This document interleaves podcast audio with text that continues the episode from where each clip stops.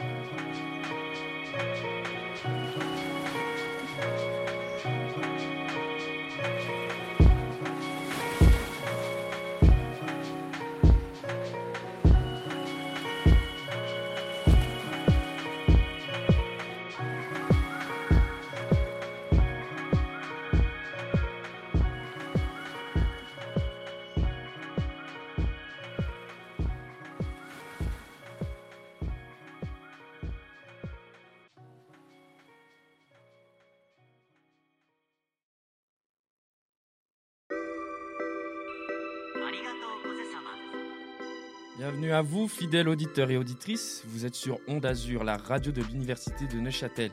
Je suis YG et je suis accompagné aujourd'hui de Jess. Salut Jess. Salut Yann on s'occupe euh, ensemble de l'animation de cette 17e émission, la première de cette période de l'Avent.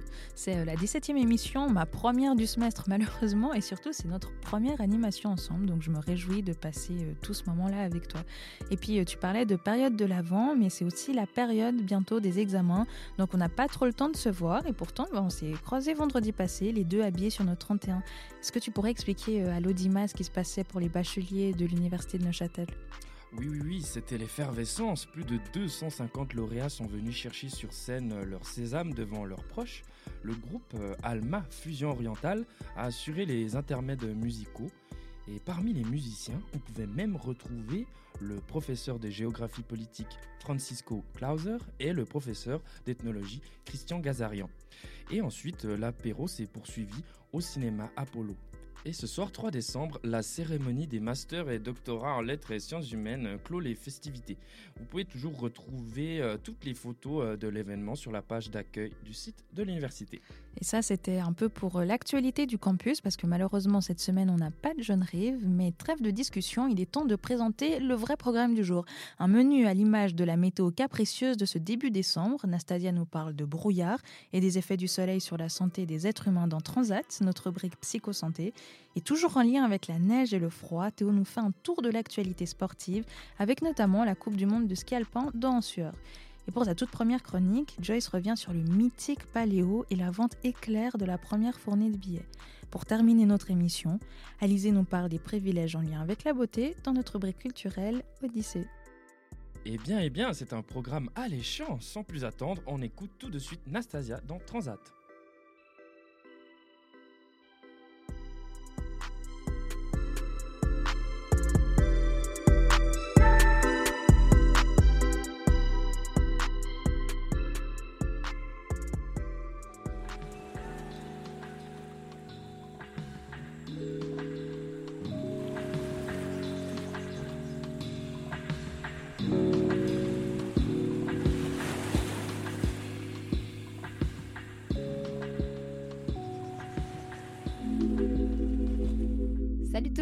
J'espère que vous vous portez bien malgré l'ambiance sanitaire morose. D'ailleurs, j'ai pas très bien choisi mon sujet de chronique cette semaine puisque je vais vous parler d'un sujet tout aussi déprimant, le brouillard. Mais n'arrêtez pas de m'écouter tout de suite, vous allez sûrement apprendre des trucs cool. Il faut se rendre à l'évidence, Neuchâtel en hiver, c'est pas ouf. Fini les promenades, les footings et les après-midi chill au bord du lac. Maintenant, on est réduit à déambuler au milieu d'un vieux nuage gris, moche, froid et humide. Bon, je suis peut-être un peu négative. Certaines personnes m'ont déjà dit qu'elles appréciaient le calme et la sérénité qui se dégagent de l'atmosphère brouillardeuse. Et quand un rayon de soleil vient se déposer sur les vagues déchaînées, alors là, c'est juste magnifique.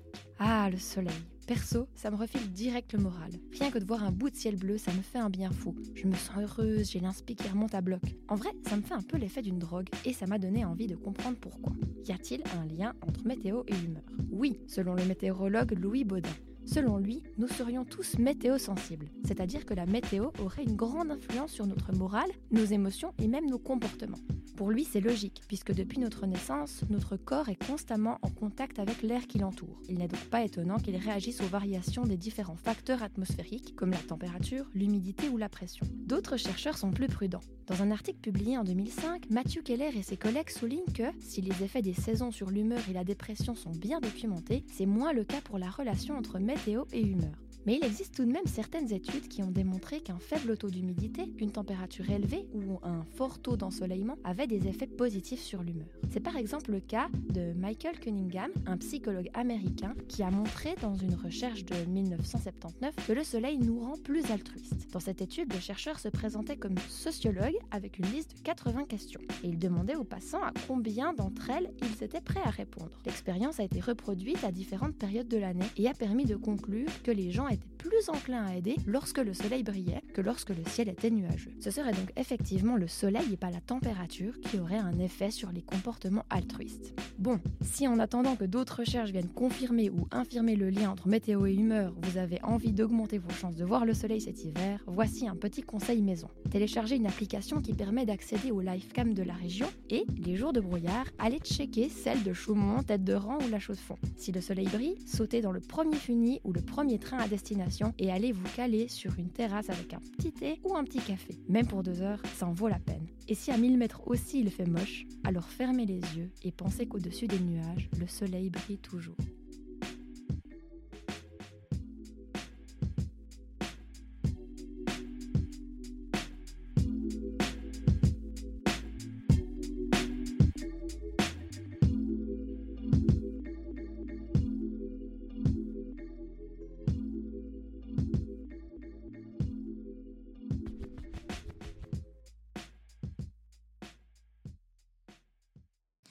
Et dis Yann, tu viens euh, de la région de Fribourg, non? Ça te dirait une petite virée euh, au Molaison Depuis le Molaison, on y voit ta maison ou bien? Euh, oui, pourquoi pas, nom de bleu. On peut aller retrouver notre bonheur près du soleil au gîte restaurant plein français. Bah écoute, je me réjouis de déguster une fondue moitié-moitié pour réchauffer mon cœur parce que Théo compte refroidir l'atmosphère avec un début de chronique consacré à la Coupe du Monde de ski alpin. C'est tout de suite Théo dans En Sueur.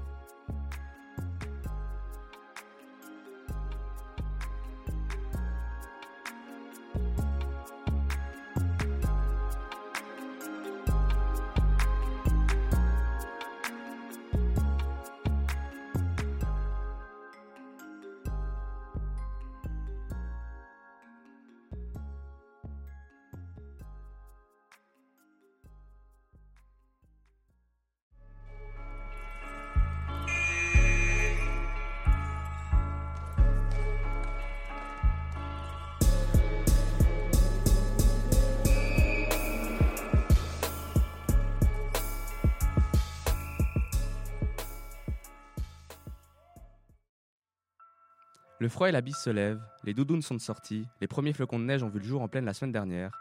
N'y a-t-il pas meilleur timing pour le début de la Coupe du Monde de ski alpin? Nous avons assisté à la première descente et au premier podium de la saison pour Beat Feutz le week-end passé, battu seulement par Vincent Krischmeier et Matthias Meyer à Louise, après que la première descente de la saison initialement prévue vendredi passé a été annulée.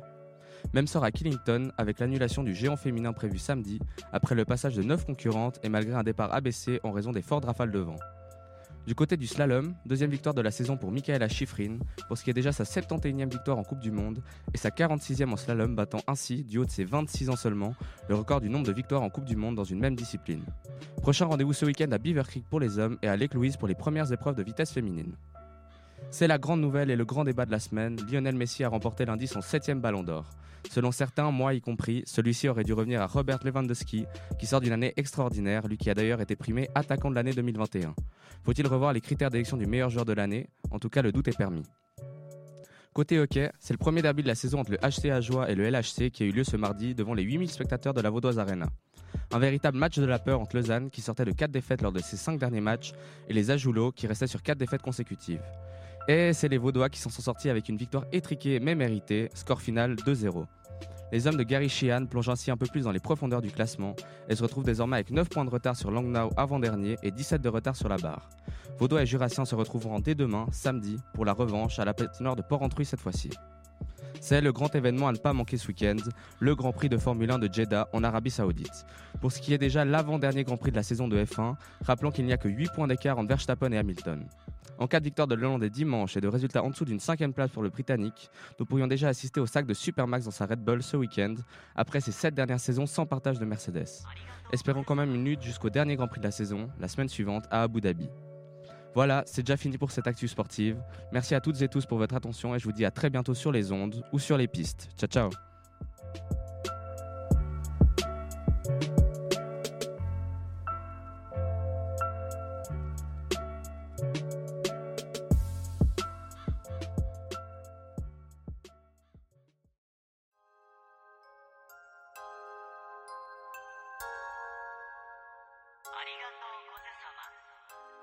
Dans une toute autre ambiance, Joyce, pour sa première chronique, nous parle plutôt euh, d'actualité de la scène festivalière romande. Malheureusement, euh, les billets se sont écoulés très très très rapidement, mais Joyce euh, vous donnera les détails. Jess, tu comptais pas y aller, toi? Ben, je voulais y aller, ça aurait été euh, ma première fois d'ailleurs, ça fait des années que j'ai envie d'y aller, mais bon, chaque année c'est la même rengaine où les billets partent en 6 secondes 30, et puis euh, l'année passée avec le Covid, il n'y avait pas eu d'édition. Puis cette année, j'aurais bien aimé voir Orelsan le dimanche, parce qu'il vient de sortir son nouvel album, je sais pas si tu le sais, mais euh, malheureusement cette année encore, je vais passer mon tour parce que je serai en stage pour mon master, mais ça va. Je pourrais m'en remettre. Aïe aïe aïe aïe aïe, dommage Jess, mais ce sera pour une prochaine fois, t'inquiète pas. Mais allez, on la lance cette chronique sur le paléo pour en apprendre plus. C'est tout de suite Joyce dans Ultrason.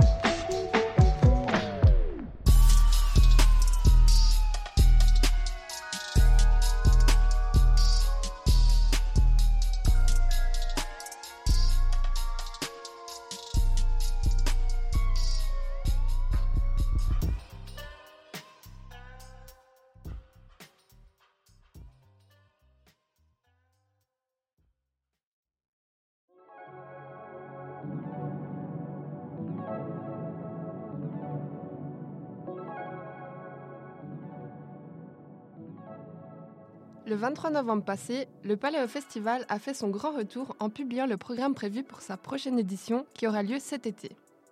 À cause de l'épidémie du Covid-19, Paléo avait dû être annulé deux années consécutives, en 2020 et 2021, et l'avenir du festival avait même été remis en jeu.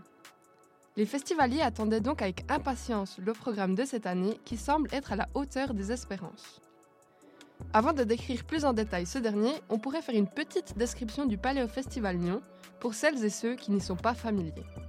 Paléo, c'est le plus grand festival open air de Suisse. C'est plus de 300 représentations réparties sur 6 jours et 6 nuits, avec en moyenne plus de 230 000 festivaliers. Depuis sa première édition en 1976, le festival a pris une énorme ampleur et cela fait plusieurs années qu'il annonce sold out avant même le commencement des festivités. Une des raisons qui peut expliquer le succès de Paléo, c'est la diversité des genres musicaux qui y sont présentés. Les artistes proposés passent du genre pop à celui de l'électro, du rock à la variété française, du blues au rap, enfin bref, il y en a vraiment pour tous les goûts. On peut également remarquer cela dans le programme de cette année qui est très varié. Le style rock, même hard rock, sera notamment représenté par le mythique groupe Kiss, tout droit venu des États-Unis, ou encore par Sting, ex-membre du groupe The Police. Dans le genre pop, on retrouve Angèle, Isult ou encore Stromae qui détient le record de la grande scène lors de sa venue en 2014. Le genre électro aura aussi sa place avec entre autres le français DJ Snake et le groupe Métronomie. Des grosses têtes du rap français seront également présentes telles que Orelsan, Nino, PNL ou encore SCH. Plusieurs dizaines d'autres artistes issus de la variété française, du blues, du funk ou encore du reggae viendront animer cette semaine de juillet. Tout comme les années passées, le succès de la billetterie a été au rendez-vous. Les abonnements de 6 jours sont partis en seulement quelques minutes et la totalité du premier quota de billets, soit près de 170 000 places, a été écoulée lors de l'ouverture de la billetterie officielle mercredi 1er décembre. L'écoulement si rapide des billets peut causer de la frustration et engendrer certains problèmes, étant donné qu'une partie de ceux-ci finissent sur le marché noir et sont parfois vendus à des prix exorbitants. Sur leur site internet, Paléo met en garde sur le danger du marché noir et propose d'autres alternatives pour celles et ceux qui n'ont pas réussi à obtenir le billet souhaité. Un deuxième quota de tickets sera remis en vente le mercredi 23 mars à midi et durant le festival, 1500 places sont mises en vente pour le jour même. Il reste donc encore des opportunités d'acheter le précieux sésame et si ce n'est pas le cas, on peut toujours se consoler en sachant que Céline Dion est déjà annoncée pour l'édition de 2023. Ultrason s'arrête là, merci d'avoir écouté et à tout bientôt sur Onde Azur.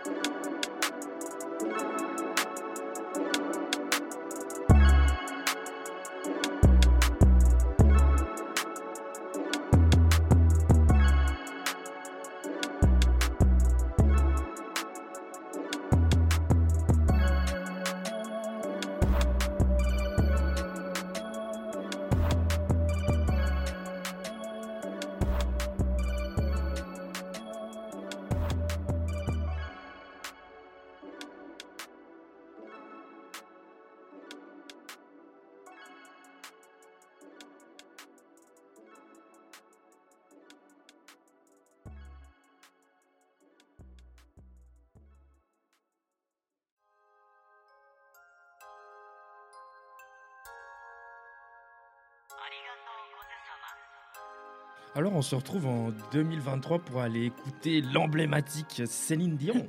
Et en attendant, on peut se mater Titanic ensemble quand tu veux. Rien à voir, euh, mais Jess, euh, tu me trouves beau en fait.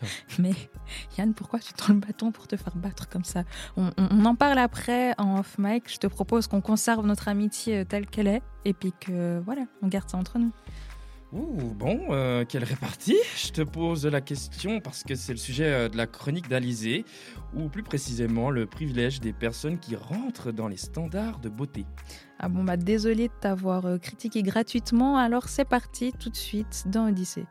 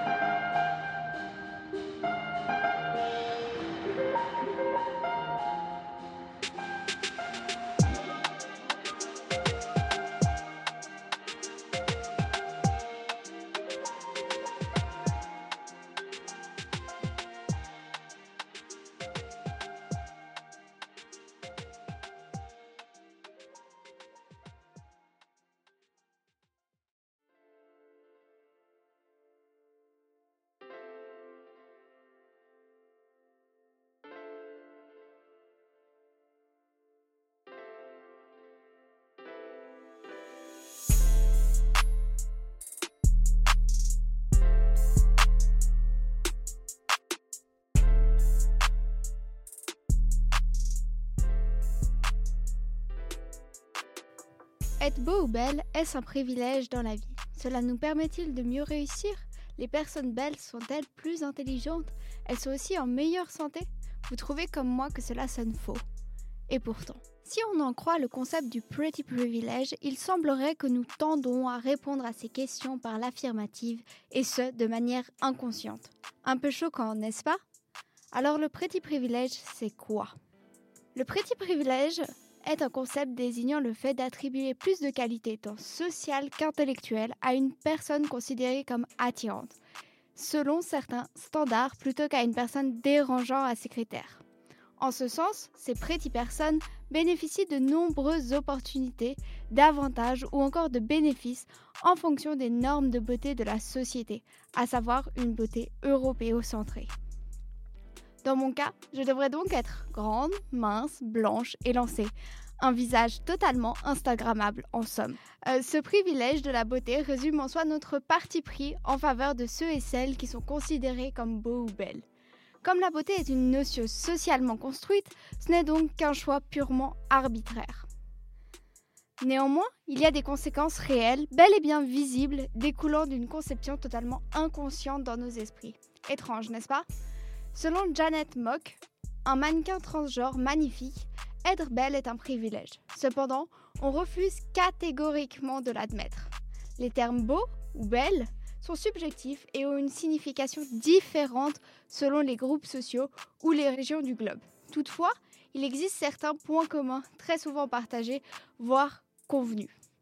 De ce fait, plus une personne se rapproche de ses idéaux de beauté, plus elle sera étiquetée de manière récurrente comme étant belle. Ainsi, elle bénéficiera en quelque sorte de cette beauté. Mais alors, comment le privilège de la beauté se manifeste et opère dans la vie réelle? Comment pouvons-nous contrôler nos préjugés personnels? Ce privilège se manifeste à travers différentes formes de discrimination ou de préjugés au sein des environnements tant sociaux que professionnels. En effet, ce phénomène psychosocial, selon lequel le fait d'être plus attirant physiquement offre plus d'opportunités dans la vie, met en avant la manière dont la beauté peut agir comme une sorte de monnaie sociale. En bref, le petit privilège renforce les inégalités sociales en avantageant de manière préférentielle les personnes blanches, grandes, minces. Questionner et déconstruire ces préjugés de beauté occidentale pourrait contribuer à élaborer, en somme, une société plus égalitaire. Peut-être faudrait-il tout simplement rejeter la beauté faciale comme étant un élément significatif de prime abord. Il est vrai que cela sonne comme une analyse de type high school. Et en somme, l'association de la beauté à l'intelligence, la réussite sociale, le succès, la santé et j'en passe est parfaitement illusoire. Néanmoins, se sensibiliser au concept de beauté en termes de carte de visite peut favoriser l'acceptation des différences inhérentes à la génétique humaine, permettre de miser plus amplement sur les compétences et les qualités d'une personne plutôt que de savoir si elle présente bien. À méditer, n'est-ce pas? À noter en dernier lieu, les choses changent et évoluent, et parfois pour le mieux. Petit à petit, on dit adieu au visage totalement symétrique, aux tailles fines, que ce soit tant dans les médias que sur les podiums. Il est bien de savoir où sont nos préjugés, nos priorités aussi. Car oui, une personne belle l'est souvent outre son visage. Sa générosité, son authenticité, sa rigueur, son ambition, bref. Ce privilège de la beauté existe, mais heureusement, le monde regorge de diversité. So je sais.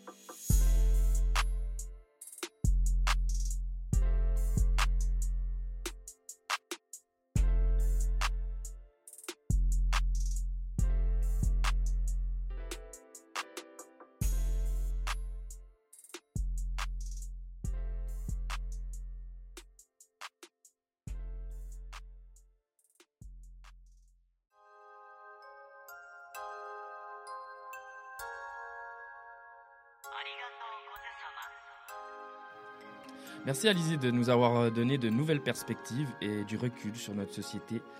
Ah, dommage, c'est déjà le temps des au revoir. L'émission touche déjà à sa fin. Vous pouvez nous retrouver sur les réseaux sociaux et les plateformes de stream comme d'habitude. Portez-vous bien, faites attention aux gestes barrières et pour euh, les étudiants et étudiantes qui nous écoutent, commencez les révisions. C'était YG et Jess pour Onde Azur.